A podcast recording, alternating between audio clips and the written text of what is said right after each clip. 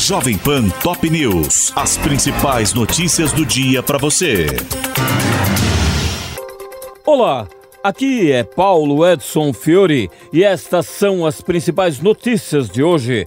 Mundo tem pela primeira vez um dia com temperatura média global 2 graus acima da era pré-industrial. Segundo o Observatório Europeu Copérnicos, o recorde de 2 graus,07 Celsius foi registrado na sexta-feira, quando os termômetros no Brasil ultrapassaram a marca de 40 graus. Nesta segunda-feira, o INMET anunciou que as chuvas zeraram os focos de incêndio no Pantanal. Imagens de satélite satélite mostram que as tempestades dos últimos dias ajudaram a apagar completamente as chamas, que desde o início do ano consumiram mais de um milhão de hectares do bioma. O Instituto também anunciou que um município de Minas Gerais bateu o recorde de calor no Brasil. Dados apontam que a marca de 44,8 graus foi atingida no domingo em Araçuaí, no Vale do Jequitinhonha, ultrapassando a máxima de 44,7 graus registrada em 2005 em Bom Jesus, no interior do Piauí. Javier Milei anuncia primeiros nomes do próximo governo e reafirma a intenção de fechar o Banco Central argentino. Eleito com 55% dos votos no domingo, o liberal disse que terá apenas oito ministérios, 11 a menos que a atual gestão, e confirmou a intenção de privatizar tudo que puder, incluindo meios de comunicação públicos e a estatal de petróleo YPF. O governo brasileiro espera manter a relação histórica com a Argentina e aguarda sinais de Javier Milei para definir representante na posse. O presidente Lula não deve comparecer à solenidade no dia 10 de dezembro e avalia enviar Geraldo Alckmin ou o chanceler Mauro Vieira. Mas Jair Bolsonaro já prepara a comitiva para a viagem a Buenos Aires.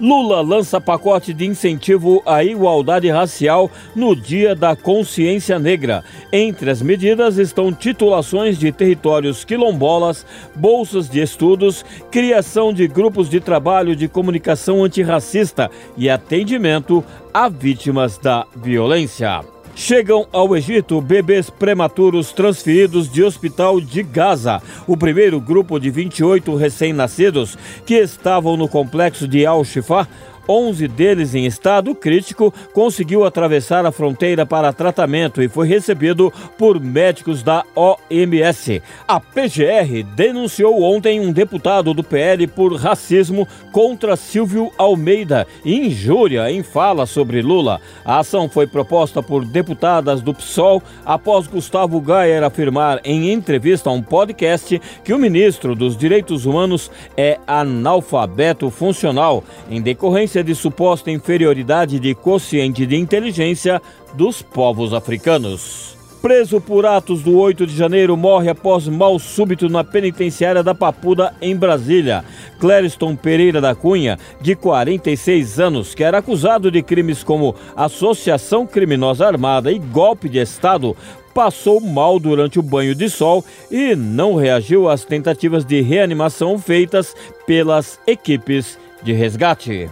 Senado vota hoje projetos de Fernando Haddad para atingir a meta fiscal. Um deles busca regulamentar as apostas esportivas online e o outro estabelece regras de tributação das empresas offshores e dos fundos de investimento exclusivos para pessoas de alta renda. Brasil dá show nos Jogos Parapan-Americanos de Santiago, no Chile. O país lidera o quadro de medalhas com 127 pódios, sendo 55 de ouro, 41 a mais do que os Estados Unidos. E os destaques desta segunda-feira ficaram por conta da natação e do tênis de mesa. E a seleção brasileira enfrenta hoje a Argentina no Maracanã pelas eliminatórias sul-americanas da Copa de 2026.